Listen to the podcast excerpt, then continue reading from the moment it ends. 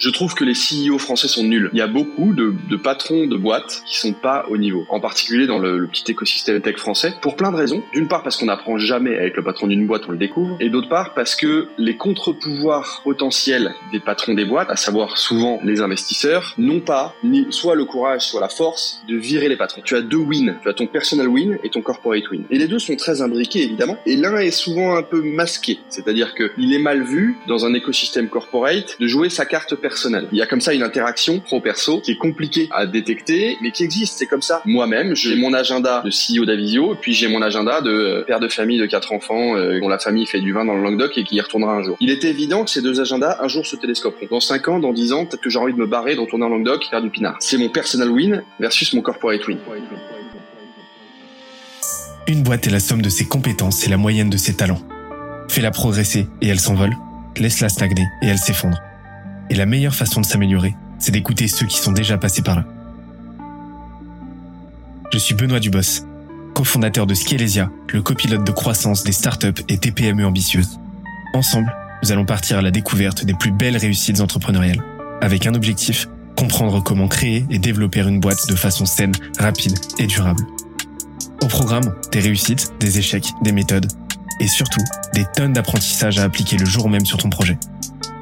Alors prépare de quoi noter et surtout, attention à la branche.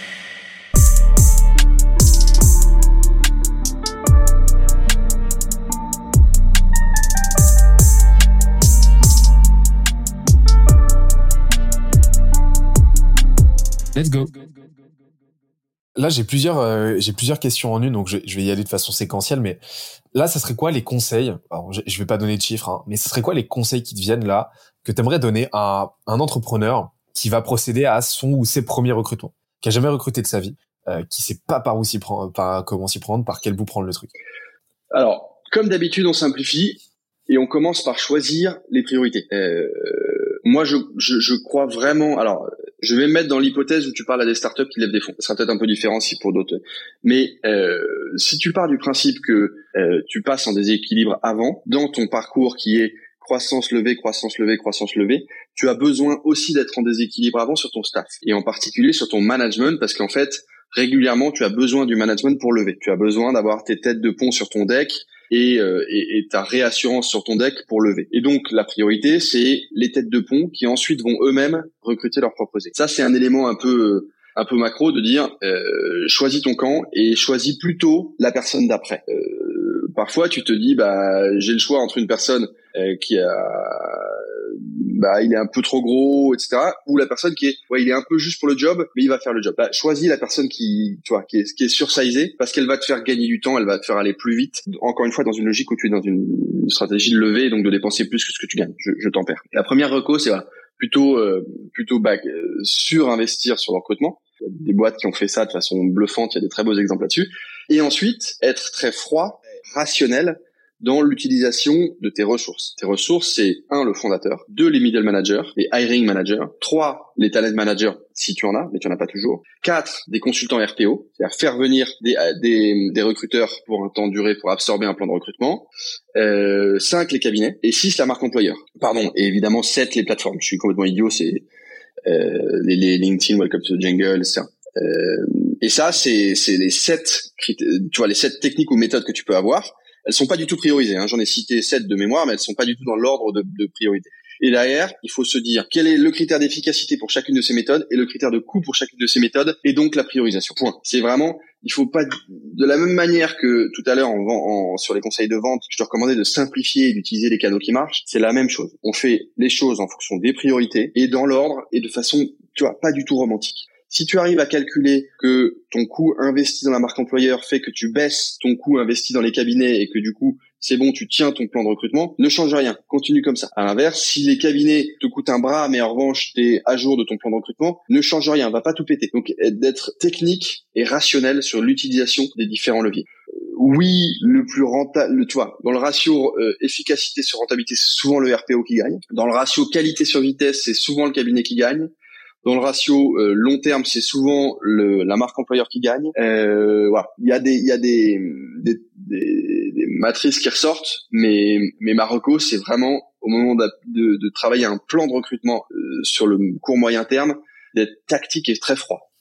Ok, donc vraiment d'appréhender le truc, euh, déjà dans un premier temps de, de, ne pas avoir peur en gros de recruter, euh, d'y aller à fond, de pas hésiter à investir à fond dedans, et puis après ensuite euh, mettre du pragmatique là-dedans et, et, et juste chiffrer tout ça. Ouais, chiffrer tout ça et ramener tout à, à au, au, le c'est le couple coût sur efficacité quoi. Et au niveau du, du process de recrutement lui-même, quand tu quand tu sais pas, t'as peur en tant que tu vois en, tant que startup founder ou pas forcément startupper hein, mais t'as peur en tant que primo entrepreneur de recruter, t'as peur de te planter, etc. Tu sais pas comment procéder. Euh, comment tu t'y prends? Alors, tu lis euh, Who, euh, Method for Hiring. Ça, c'est le bouquin de référence.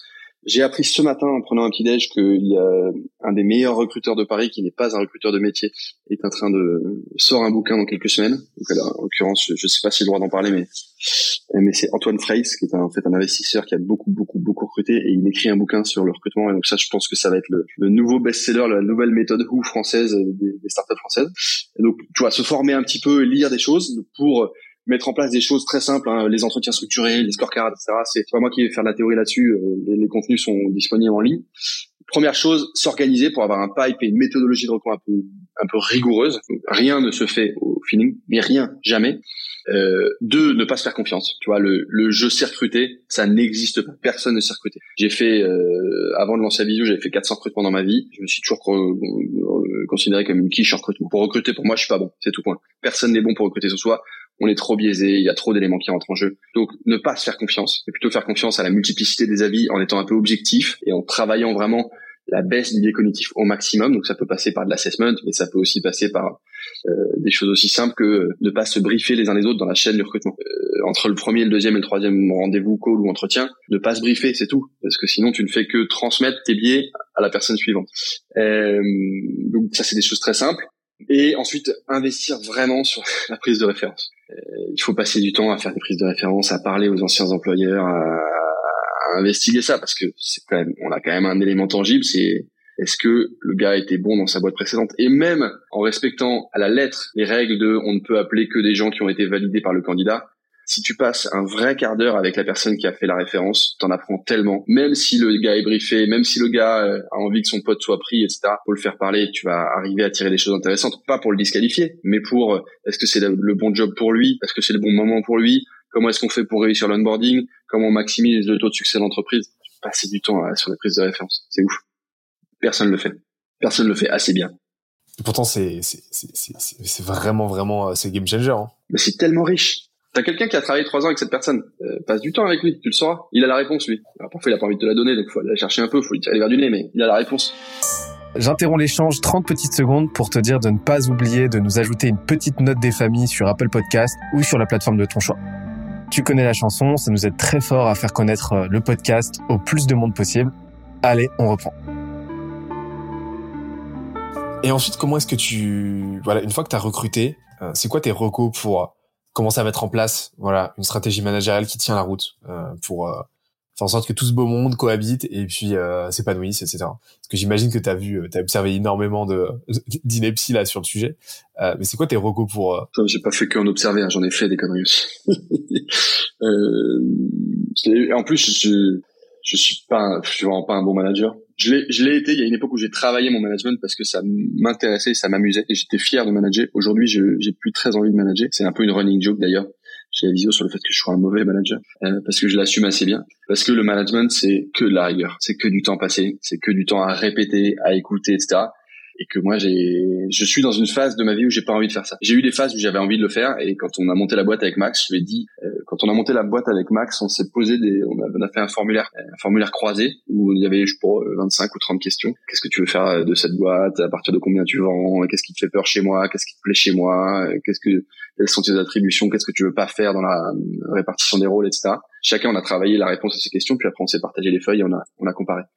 Et il y avait les, dans les trucs, qu'est-ce que tu veux plus faire? Il y avait le management. Moi, le management, je trouve ça tellement dur, tellement exigeant, tellement fatigant, tellement un travail de détail, de répétition que j'avais plus envie de le faire. Je sortais de, de boîtes où j'avais j'avais eu des grosses équipes. Tu vois, chez mon docteur, j'avais eu 120 personnes, etc. J'en voulais plus et j'étais fatigué du recrutement. Donc, euh, je suis pas un très bon. Euh, pardon, j'étais fatigué du management, pas du recrutement. Excuse-moi. Je suis pas un très bon euh, management manager la seule reco que je pourrais donner, c'est passer du temps. Manager, c'est ça prend du temps et, ça, tu vois. Euh, il y a une école de, enfin pas une école de management, mais t'as un modèle euh, mais, euh, mathématique de management qui est la Légion romaine. Tu vois, sur centurion, 10-10. Un D sur c'est l'équipe la plus petite, c'est 10 personnes. Mais ça veut dire que c'est un un temps plein de management de 10 personnes. Si tu reprends ce modèle-là, les surnoms Centurion, bah, c'est un temps plein de management. Si tu as 10 personnes dans ton équipe, tu ne fais plus rien d'autre que manager ton équipe, les encadrer, les aider, les former, les écouter, euh, les motiver. Mais ça n'est que ça, les accompagner, les faire signer. Et, et, pendant ce temps-là, t'es pas en train de faire du dashboard, t'es pas en train de faire des codires, t'es pas en train de faire tes propres clients à toi, t'es pas en train de faire ta propre prod, euh, t'es pas en train de, de faire des prêts, tu fais du management. Et bah tu peux te fixer que ça veut dire que pour manager, dans une semaine, il y a 10 demi-journées, donc c'est une demi-journée par personne. C'est long, une demi-journée. Donc c'est vraiment passer du temps. Ils sont, la Légion romaine est devenue, ils sont devenus les maîtres du monde, les Romains, avec 10 et 10. Peut-être que c'est ça la, la bonne cible. J'espère que l'épisode t'a plu autant que ça nous a plu de l'enregistrer et de le produire. Si c'est le cas, oublie pas de nous laisser une petite note et euh, de le faire tourner autour de toi. Ça nous aide énormément à faire connaître le podcast, à nous faire connaître et à prêcher la bonne parole d'une croissance saine, durable et rapide. En attendant le prochain épisode, on se donne rendez-vous sur scalesia.co, s c a l e z i a.co où tu découvriras des cours, des vidéos et des lives en libre accès pour t'aider à faire décoller ta boîte comme jamais. C'est notre promesse, c'est ça qu'on aime faire et on va continuer de le faire. On se dit à très vite. Bye bye.